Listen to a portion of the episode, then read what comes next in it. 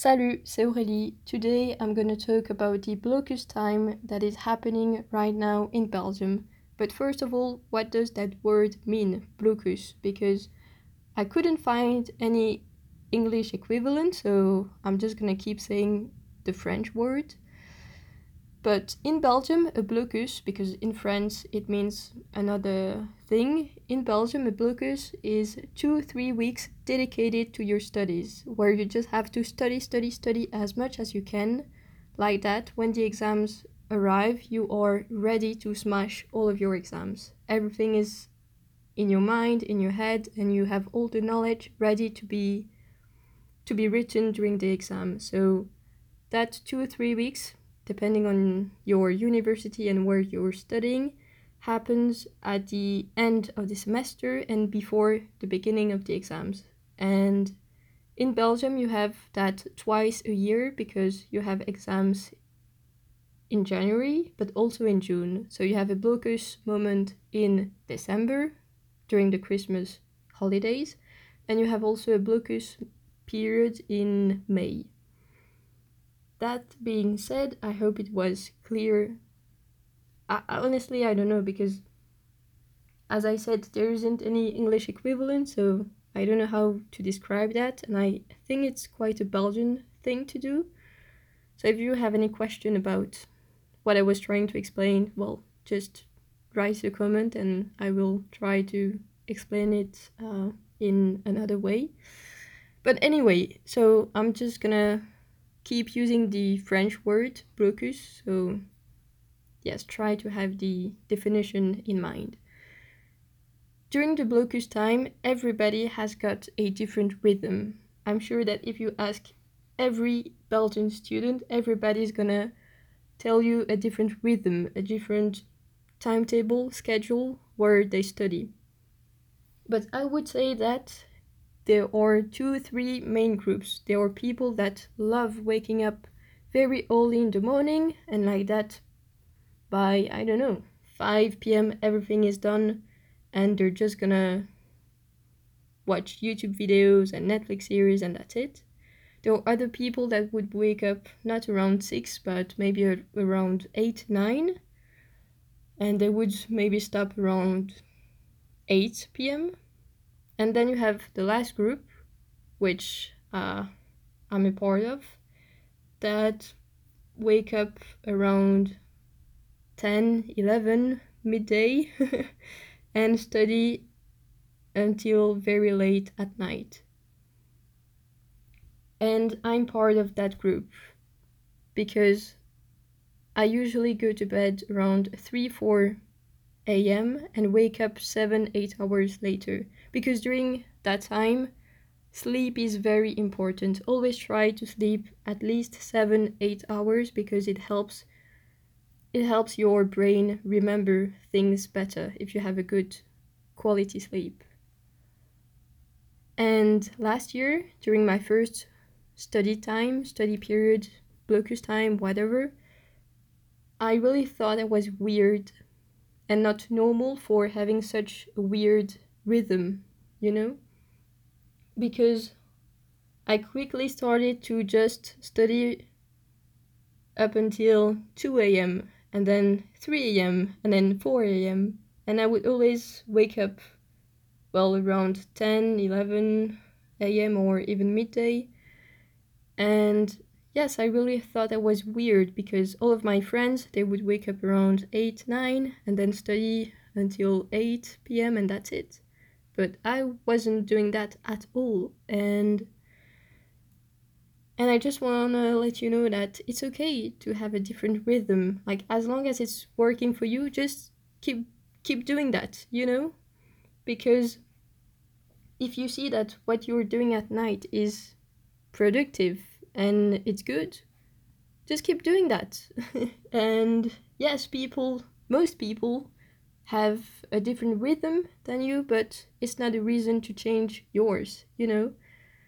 Of course if you see that what you studied um, the night before you don't remember anything or if you had to write an essay and eight hours later it doesn't make any sense yes try to do that during the day or try to have a different rhythm. But if you see that it is working and it does make sense what you wrote or what you studied, just keep doing that, you know? Don't change your rhythm because you're the only one having that rhythm, you know? As long as it's working for you, just keep doing that. And I wish that I could have found a video, podcast, whatever about that topic last year at the same period of time because I I really felt alone, lonely.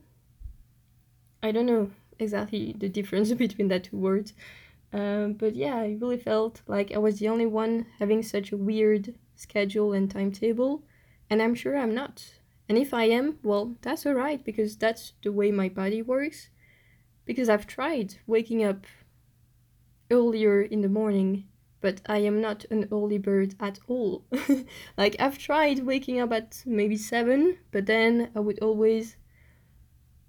Uh, ooh, what's the word? I would always snooze the the button and I would always finally wake up around 10 11 a.m. so in the end it wasn't working for me and it never has been because I've always been the kind of person that loves being awake awake yes being awake very late at night and then waking up very late like I've always loved the the mood that there is during the night especially during summer I really love the the atmosphere a little bit less during the winter but I just have to deal with it right now, so it's okay.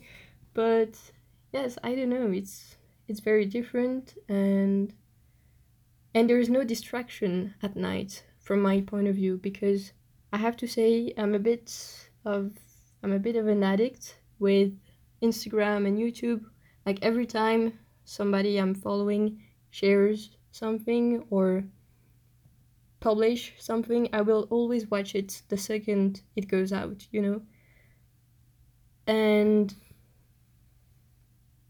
and most people share that stuff around, I don't know, 5 or 7 p.m. So I would always spend all of my time watching Instagram stories or YouTube videos at that time of the day. So then when it's maybe like 9 p.m., I'm just like, right, so I haven't been productive at all during my day.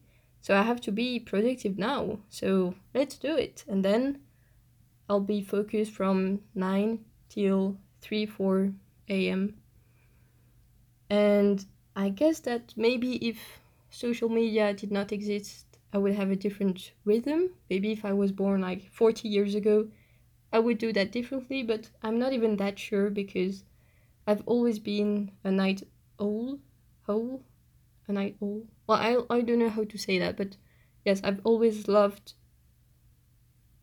staying late at night, staying awake late at night, and waking up late.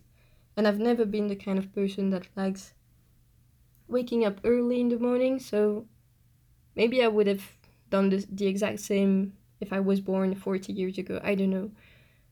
But anyway, just to let you know that if you see that it's working for you, just keep doing that.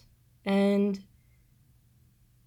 and you're not weird or or anything. No, it's just that you have a different rhythm and and as long as it's working, just keep doing that. You don't care about what other people say. Because in the end, I passed all of my exams. And so that means that, at least for me, it worked. So this blocus time um, that has started uh, yesterday for me, so on Tuesday, I'm just gonna keep doing the same thing. I'm just gonna keep having that rhythm because it works for me. And and yes, I don't know if I wanted to say anything more. Uh, wait, let me see. Tack, tack, tack yes, two more things. So, as I've said, for me during the night, there's no distraction because I've already watched all the YouTube videos or Instagram stories and stuff. So, no distraction. So, that's really what I love. but also as i'm studying during the night i have to be careful because i'm living with my parents and my sister.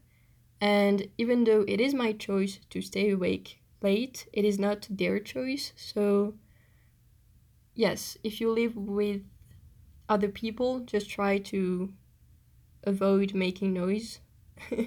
I mean that makes sense but maybe maybe you need a reminder about that i don't know.